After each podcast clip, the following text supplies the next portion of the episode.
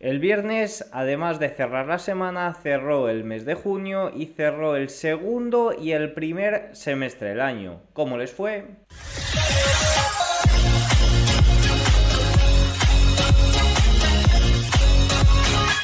Muy buenas a todos y bienvenidos un día más al, canal. En el día de hoy vamos a hacer un pequeño repaso del cierre del viernes, de esos datos, sobre todo chinos, que fueron muy importantes para el movimiento que tuvimos en Europa, y luego también un pequeño repaso de la estacionalidad y de lo que podemos esperar para julio y de lo que ha sido junio. Algunos datos que analizan un poco lo que ha sido esta primera mitad del año. No es un vídeo completamente específico de este tema, de cómo ha sido la primera mitad del año, pero sí que habrá algunas pinceladas y sobre todo será un enfoque con ese cierre que tuvimos el viernes a lo que ha sido esta primera mitad del año. Así que nada, sin más dilación, vamos a ver el cierre de sesión. Hoy cambiamos un poco a lo que es eh, la estructura general de los vídeos y vamos a empezar con el cierre del viernes.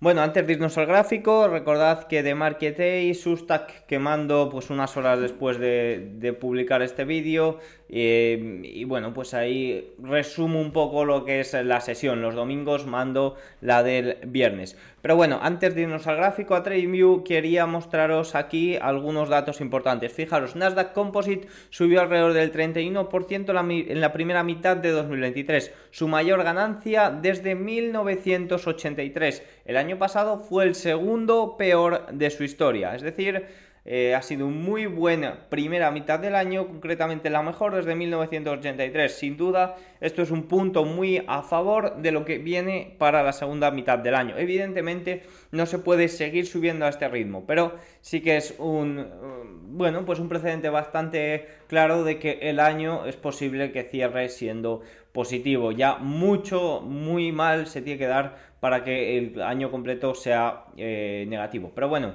todo habrá que verlo porque fijaros que eh, luego vamos a ver también datos, pero en Europa la cosa no va muy allá. Pero bueno, antes de eso vamos con el cierre de sesión. El viernes, eh, fijaros que en Europa el DAX cerró subiendo un 1,26%, la semana subiendo un 2%, el Stock 600 subió el viernes subiendo un 1,16%, la semana un 1,94%, el Stock 50 subió un 1%, en general la semana 3,31%, muy bien los valores generales, los valores grandes del Eurostox eh, de Europa en general. IBEX 35 subiendo el viernes 0,87 más 3,53 durante la semana. Reino Unido 0,73, 1,16 la semana. Francia subiendo 1,19 el viernes, 3,3 la semana. Impulsado sobre todo por Louis Vuitton el comportamiento de Francia durante todo el año. Italia 3,73 durante la semana, 1,17 el viernes. Suiza 0,96 el viernes, 0,92 la semana y Holanda 0,79 el viernes, 2,75 la semana. Previamente en la sesión el Hansen, eh, principal índice tecnológico chino, eh, se cerraba la semana subiendo un 0,16, ya veis ahí una vela muy muy pequeñita, el comportamiento no está siendo muy allá y los datos que conocimos y que vamos a exponer ahora fueron muy en la línea de los del mes pasado y Europa subió, eh, ya sabéis que los, eh, un 25% de los ingresos de Eurostox provienen de Asia y un 21% del Eurostox 600, por lo que lo que sucede en China influye bastante en el rendimiento de las acciones. Bueno, pues parece ser que se esperan más estímulos en China, más estímulos económicos porque parece que la cosa está encallada y no termina de arrancar. Respecto a Estados Unidos, fijaros que el Dow Jones cerró el viernes subiendo un 0,84 más 2,02% la semana, S&P 500 1,23, fijaros la vela 2,35 la semana, Nasdaq 100 1,6 el viernes, 1,93 la semana, Composite 1,45 el viernes, 2,19 la semana, Russell 2000, fijaros 0,35 el viernes, 3,64 la semana. Y luego si nos vamos a materias primas, el petróleo 0,92 el viernes, cierra la semana subiendo un 1,31, rechazando de nuevo media de 200 y de momento por debajo de esta línea de tendencia que tenemos marcados en diario, que es bastante bastante clara que pasaría por la zona de los 70-72 dólares. Ya recordemos que los 72 dólares ya fueron una zona de soporte resistencia muy importante durante los meses últimos de noviembre y primeros meses del eh, año 2023, que es en el que nos encontramos. La volatilidad, fijaos que el VIX subía el viernes 0,3, pero está extremadamente bajo, 13,59, de momento por debajo de esa zona de los 14. Y luego si nos vamos a mirar el oro 0,6 el oro eh, cayendo bastante, también se vio beneficiado el dólar durante estas semanas, fijaros con este rebotito de aquí, se ha visto beneficiado el dólar, en este caso frente al euro y evidentemente frente al oro también por unos datos económicos más fuertes que impulsan las probabilidades de subidas de tipos para el mes de julio a más de un 80%. Veremos cómo evoluciona porque esta semana, esta semana que entra, ya prácticamente podemos decir que entra, tenemos datos de empleo y tendremos eh, después, justo después del PCE, del dato de consumo personal que es muy importante para la Fed, quizás también el mercado laboral será muy clave y también habrá comentarios que nos darán pistas de eh, cómo puede ser de las probabilidades de subida de tipos del mes de julio. Sobre todo eh, la semana de antes y ahora con los datos de empleo y demás saldrán comentarios que nos dirán un poco eh, qué es lo que piensan. Si nos vamos a los rendimientos, fijaros el rendimiento del bono a 10 años subiendo 0,03 el viernes, prácticamente plano, pero fijaros cómo se disparó el jueves con ese dato del PIB, del Producto Interior Bruto, con ese dato del consumo personal dentro del Producto Interior Bruto. Sí que es cierto que el viernes salió el dato del Producto eh, del Consumo Personal General, que no fue demasiado en el mes de junio, incluso fue ligeramente inferior a lo esperado, pero el precio subyacente todavía se mantiene en niveles bastante, bastante preocupantes, pero sí que es cierto que el Producto Interior Bruto eh, salió ahí el consumo personal bastante, bastante elevado y fue una baza que tiró eh, la economía estadounidense bastante al alza y ahí fue cuando sobre todo aumentaron esas estimaciones de esas probabilidades de subir de tipos, acompañado también por los subsidios. Recordemos que durante esta semana hemos tenido el dato de subsidios que ha salido bastante inferior a lo que se esperaba, se esperaban 265 y han salido 234.000 creo recordar, no tengo el dato, puede variar, pero vamos, no ha salido como, como lo esperado. Así que bueno, esto es un poco lo que, una visión así un poco general a nivel técnico, evidentemente los bonos eh, se han disparado demasiado, fijaros el bono al rendimiento de a un año como está en niveles, está en niveles récord, está en niveles no vistos, fijaros desde los años 2000, 2007 lo ha superado, 2000, desde los años 2000 el rendimiento al bono a un año está en máximos desde el año 2000. Eso es una auténtica locura. Entonces, esta es un poco la situación a nivel técnico. Dicho esto, eh, volvemos de nuevo a The Market y volvemos de nuevo al performance de Finbit, que me parece muy interesante, y vamos a analizar uno por uno cómo ha sido esta primera mitad del año. Bueno, ya veis el viernes cómo volvieron a liderar las mega, pero sí que es cierto que durante la última semana y durante el último mes, las mid cap, que son las empresas entre 2 y 10 billones, son las que están más eh, viéndose más beneficiadas. Así que bueno, pues esto es una muy buena noticia para la amplitud, que siempre comentábamos que las small caps durante el año y en general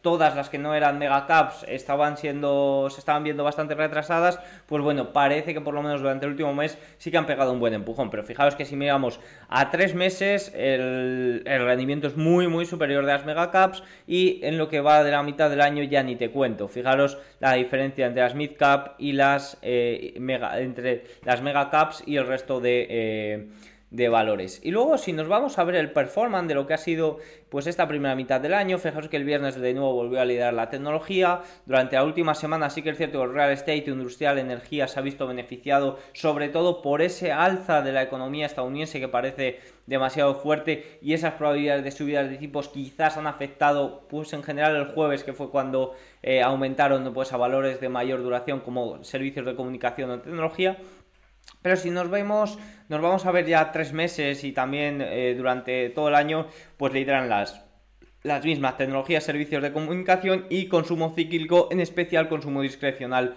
con Amazon y Tesla, que han sido las que más eh, beneficiadas se han visto el consumo cíclico y luego pues tecnología con servicios de comunicación engloban la mayoría de las FANG y el mayor peso está ahí. Por lo que esto es lo que ha sido la primera mitad del año. ¿Algún comentario más? ¿Algún gráfico, fijaros, más interesante? Pues Apple que ha vuelto a tener una capitalización de más de 3 billions. Fijaros que desde 1980 Apple es la compañía que más peso ha tenido nunca en el S&P 500 con más de un 7%, una ponderación, perdón.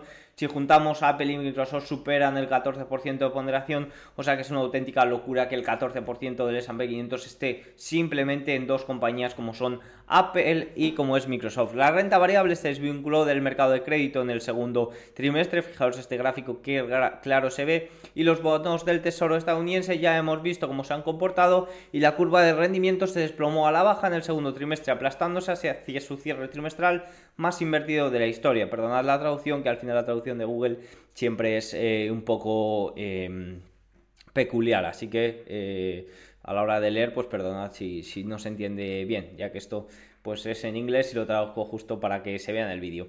El dólar terminó el mes a la baja y el trimestre plano y modestamente más bajo, bajo en lo que va de año. La verdad que el dólar tampoco se ha movido mucho, ya hemos visto el gráfico frente al euro y sí que es cierto que frente al oro ha tenido mayor movimiento. Y luego también comentaremos el Bitcoin con una noticia de, de la SEC que salió el viernes y el petróleo pues que también lo hemos visto, eh, ha tenido ahí un movimiento bastante, bastante peculiar. Así que bueno, dicho esto, vamos con los datos más importantes de la sesión.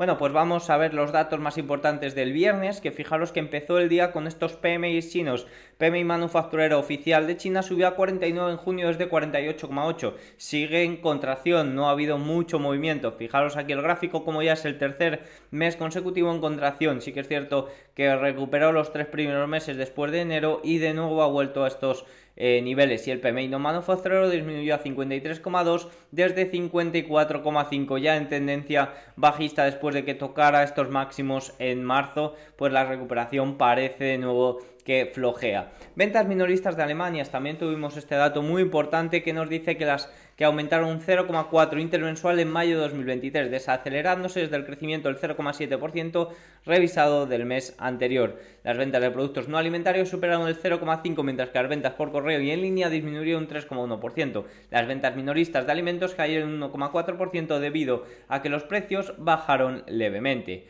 Más cosillas, también tuvimos la tasa de inflación de la zona euro. Fijaros que salió en 5,5 por debajo del 6,1 del mes anterior y por debajo del 5,6, es decir, por debajo de las expectativas que eran del 5,6%.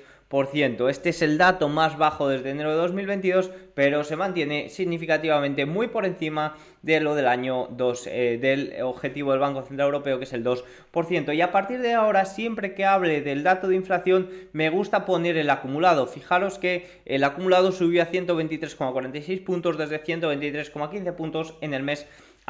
¿Para qué? Porque muchas veces ahora en estos momentos en el que los titulares y en el que yo mismo lo comento que la inflación está bajando, al final la inflación es una tasa y está bien dicho que esté bajando, pero inflación significa aumento de precios, que esté bajando un aumento de precios significa que el crecimiento es menor. De hecho yo últimamente estoy intentando poner de crecimiento de la inflación, desaceleración de la inflación para que se entienda. Que caiga la inflación no significa que caigan los precios. Fijaros el gráfico, como en el acumulado sigue subiendo. Es decir, para que caigan los precios debe de haber inflación, no que, o sea, deflación, no que baje la inflación. A ver si eh, poco a poco lo vamos eh, eh, metiendo dentro de la comunidad financiera, porque sí que es cierto que muchos titulares de periódicos y de medios actúan sabiéndolo, porque yo siempre trato de aclararlo cuando pongo el titular en Twitter de sucede esto y la inflación está cayendo, pero los precios siguen subiendo. Pero claro, muchos medios lo utilizan eh, para tratar de confundir a la gente y demás y hacerles creer que los precios están cayendo cuando en realidad no lo están haciendo. Continuamos. Índice de precios PCE de Estados Unidos. El índice de precios de los gastos de consumo personal aumentó un 3,8% interanual en mayo de 2023, la lectura más baja desde abril de 2021, frente a un avance del 4,3% en abril. Un avance revisado, ¿eh? se ha revisado que fijaros que eh, era del 4%. 6, creo recordar, y se ha revisado el 4,3. Los precios de los bienes aumentaron un 1,1% y los precios de los servicios un 5,3%. Los costos de los alimentos aumentaron un 5,8% y los precios de energía cayeron un 13,4%, excluyendo alimentos y energía. El índice de precios PCE, que es el indicador favorito de la, de Reserva Federal, el índice de precios PCE subyacente, perdón, aumentó un 4,6% respecto al año anterior, frente a las expectativas del 4,7% y el anterior dato del 4,7%. El gráfico es de la subyacente, perdonad que antes he mencionado el gráfico cuando estaba hablando del PCE general. Sobre una base mensual, los precios del PCE subieron un 0,1% y el índice subyacente subió un 0,3% en junio. Eh, la Reserva Federal pronostica una inflación del PCE para este año del 3,2% y una inflación subyacente del PC del 3,9%. Ese es el doble del objetivo del 2%. La media PC de la vivienda finalmente se desacelera año contra año. Ya sabéis que el sector va muy retrasado, que tiene mucho peso en la inflación, sobre todo desde 2023 desde, sí, fue en 2023 o en febrero, marzo de 2023, que se cambió eh, la forma de medirlo ligeramente. Más cosillas, el balance de la Reserva Federal, ya sabéis que, eh, bueno, pues balance, depósitos y demás que vengo comentando sobre todo desde la crisis bancaria, está muy tranquilo, por lo que no es necesario comentarlo. En cuanto haya la mayor, eh, la mínima novedad, pues ya lo comentaré. El balance de la Fed finalmente revirtió todo el aumento del rescate de Silicon Valley Bank, por eso lo comento. Fijaros que la ventanilla, la, inyección de liquidez de Silicon Valley Bank para tratar de paliar todos esos problemas, pues ya prácticamente se ha cerrado. Así que, bueno, pues esto es lo más relevante que ha sucedido en el balance de la Reserva Federal. Sigue. Eh, disminuyendo. Cosillas eh, importantes sobre el Bitcoin, que ahora vamos a ver cómo cerró, pero fijaros, la SEC dice que las presentaciones del ETF al contado de Bitcoin son inadecuadas. recordemos que BlackRock y Fidelity presentaron eh, unas em, solicitudes de ETF. Son inadecuadas, no es que hayan sido rechazadas, que ha habido comentarios por ahí de que dicen han sido rechazados. No, no, no, no, han sido eh, catalogadas como inadecuadas. Esto significa que la SEC les ha dicho a BlackRock y a Fidelity que está mal la presentación y que tienen que cambiarlo. Estas compañías lo cambiarán y de nuevo lo presentarán para ser aprobado. O sea, no ha sido rechazada simplemente pues que habría algún problema. Fijaros que esto cayó con un jarro de agua fría al Bitcoin que corrigió el viernes, fijaros aquí lo tenéis, y trató de eh, venir hasta esta zona de aquí de los 29.000, 30.000 puntos. De momento se mantiene los 30.500 y no ha sido tampoco para mucho pues eh, se pondrían nerviosos, al final de inadecuado ha rechazado, hay un paso. Bueno, y más cosillas de los préstamos eh, estudiantiles, recordad que hay un vídeo especial en el canal, pero fijaros que el viernes la Corte Suprema dictaminó que la administración Biden excedió su autoridad con su plan de condonación de préstamos estudiantiles de 400.000 millones. Ya recordáis que durante el vídeo especial de los préstamos estudiantiles decía que esto es una medida que viene del COVID, que puso Donald Trump y que ha sido prorrogada hasta en ocho ocasiones, eh, las últimas evidentemente ante la administración Biden. Pues parece que la Corte Suprema ha dicho que estas prórrogas no eran del todo... Eh, eh, adecuadas o que no se tenían que haber hecho. Y bueno, pues ya suelto algún dato aquí por rellenar general de los datos estudiantiles. Según el Departamento de Educación, más de 43 millones de personas deben 1,6 billones. Estos préstamos incluyen préstamos directos. Bueno, si queréis saber sobre préstamos estudiantiles, lo comentaré seguro en próximos vídeos porque esto es un tema que hasta octubre estará muy candente porque es un gran problema para muchos consumidores. Al final les va a quitar del bolsillo de los estadounidenses medios unos 200, entre 215 y 390 dólares está el estudio y eso es evidentemente dinero que no van a poder gastar en consumo eh, discrecional sobre todo porque al final el consumo defensivo hay que mantener pero sí que en consumo discrecional. Y eso evidentemente afectará a las ventas menoristas, afectará al sentimiento del consumidor, afectará a los servicios, que es una de las grandes patas que está sosteniendo la economía estadounidense. Dicho esto, vamos con los gráficos a comentar y también con pinceladas sobre estacionalidad de lo que podemos encontrarnos en julio. El segundo trimestre vio el mayor colapso de datos macro de Europa registrado. Recordemos que en este segundo, segundo trimestre del año Europa ha sido eh, catalogada como que ha entrado en recesión técnica.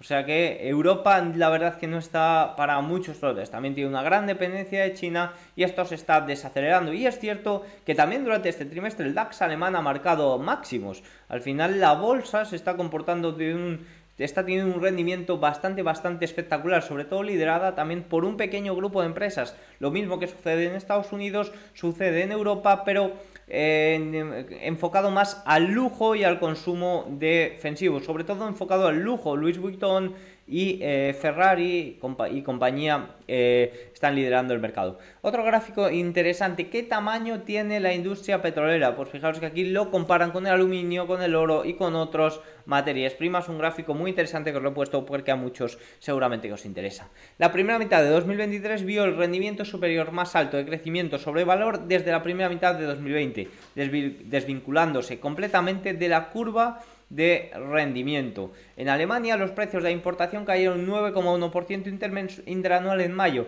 la mayor caída desde septiembre de 2009. Recordemos que Alemania también está en recesión. La principal razón de la caída fue el efecto base desde el alto nivel de precios del año anterior por la guerra de Ucrania. Las importaciones de energía cayeron un 37,6% interanual. Gráfico número 5. Los datos de posicionamiento continúan mostrando una reversión de posiciones cortas en el S&P 500 EMINI, luego la ruptura por encima de la resistencia clave. Con esto aún muy por debajo del neutral, esto sugiere que podemos seguir viendo una mayor cobertura de cortos eh, repunte, es decir, que Credit Suisse nos dice que puede haber más cierres de cortos aún. Número 6, los datos de Goldman Sachs Prime Book, es decir, que son los clientes de mucho, mucho dinero, muestran una exposición al consumo defensivo con tendencia al alza en 2023. La traducción, la verdad, está fatal, pero bueno, ya os lo digo yo, consumo defensivo están mostrando bastante, bastante eh, posiciones ahí los Prime Book, o sea que eh, a, vigilar porque ahí está mucho, mucho dinero, la mayor cantidad de dinero de Goldman. Houston lidera el país en edificio de, de, oficinas vacantes con el 23% de la oficina de la ciudad. Boston está en el otro extremo del espectro con una tasa de vacantes ligeramente superior al 10%.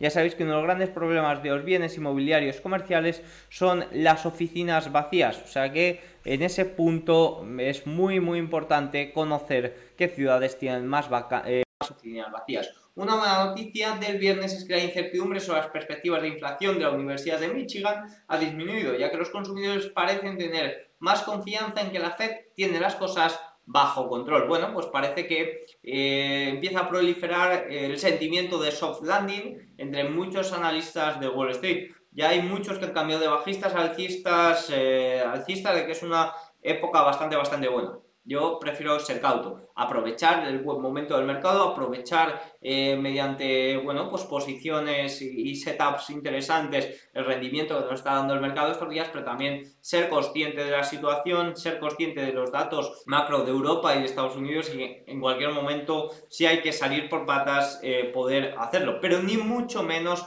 olvidarnos y mucho menos dejar de lado y no aprovechar esta gran oportunidad. Ser cautos, sí, pero también aprovecharlo. JP Morgan, la decisión de la Corte Suprema de anular el plan de condonación de la deuda estudiantil de la administración Biden debería de tener solo efectos triviales en la macroeconomía. Esto decía JP Morgan, pero quiero que veáis el gráfico.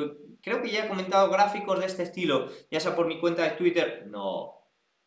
Ah, bueno, Creo que se está oyendo peor ahora, no sé por dónde, pero se me ha parado el micro. Continúo. Eh, fijaros en este cuadro eh, de, morosidad. En octubre reinician y estos son los préstamos con mayor morosidad. Fijaros, eh, lo que sucede aquí es que los préstamos inmobiliarios, o los préstamos estudiantiles, son los préstamos con mayor morosidad de todos los que hay en Estados Unidos. Y este gráfico se ve muy muy bajo por la suspensión. En cuanto se reanude volverá a estar a ese nivel tan tan alto. Continuamos, gráfico número 10. Los inversores están ganando confianza en que Estados Unidos parece estar evitando una recesión impulsada por las ganancias, la crisis bancaria, la crisis del techo de deuda. La mayoría de nuestras canastas temáticas están a medio camino de deshacer las pérdidas de 2022. Es decir, todavía tiene una caída de un 50%.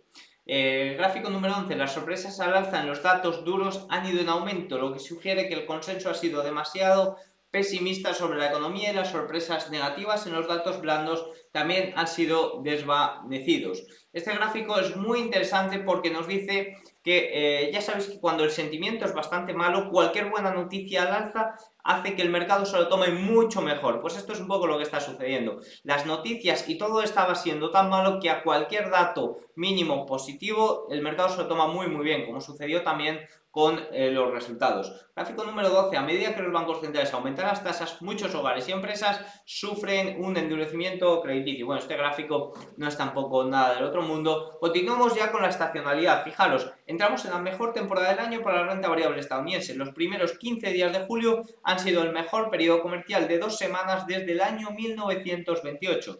Un gráfico también importante e interesante es ver cómo la capitalización de Eurostox 50 ha subido un 14,8%, pulverizando al Stock 600 y pulverizando también al S&P 500, liderado sobre todo por empresas como Louis Vuitton y ASML.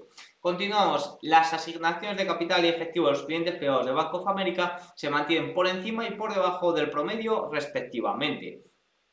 Los bonos del gobierno y el efectivo han visto las mayores entradas este año, mientras que los TIPS han visto la mayoría de las salidas a través de Bank of America. Más gráficos relevantes también sobre la Z Atlanta y la estimación del PIB que hacen cada semana para eh, estiman un crecimiento del 2,2% desde el 1,8% que fue la semana pasada. Una subida bastante, bastante grande. Gráfico número 19. El BEA publicó una subestimación final del Producto Interno Bruto de 2023 y la discrepancia entre el Producto Interno Bruto y el ingreso interno bruto son dos medidas, miden lo mismo, es bastante, bastante grande. Se supone que deben coincidir y lo harán con el tiempo, con revisiones en al menos una de las dos medidas. Normalmente son dos indicadores que van muy ligados y en estos momentos no está siendo tan ligado. O sea que eh, empieza a haber claras divergencias en la economía, una más. Veremos eh, qué es lo que eh, al final se corrige. Eh, por último, algunos datos de estacionalidad para julio. Julio es históricamente un buen mes para las acciones, promediando el mejor rendimiento de los 12 meses. Durante los últimos 10 años, las, existencias han sido 9 veces más altas en julio. Y por último, el gráfico yo creo que más relevante es este que nos dice el rendimiento del Nasdaq en los últimos 14, en los últimos 15 años ha sido del 4,64%. Generalmente es un muy buen mes, el mes de julio, 4,64% de media, 3,57 desde 2003. Y os digo una cosa, miedo me da septiembre sobre todo, que es un mes bastante malo. Luego octubre suele ser bueno, pero mucho cuidado con los préstamos estudiantiles. Pero bueno, mientras tanto hay que disfrutarlo y hay que aprovecharlo. No hay que ser ni mucho menos catastrofista, el mercado está así, hay que ser consciente de lo bueno, ese, ese, movimiento al alza, los 15 días tan buenos de estacionalidad que nos vienen en julio, veremos el verano con esta bajada de volumen típica y luego evidentemente septiembre, octubre habrá que tener en cuenta ese reinicio de los préstamos estudiantiles que es muy importante para los consumidores, veremos si se descuenta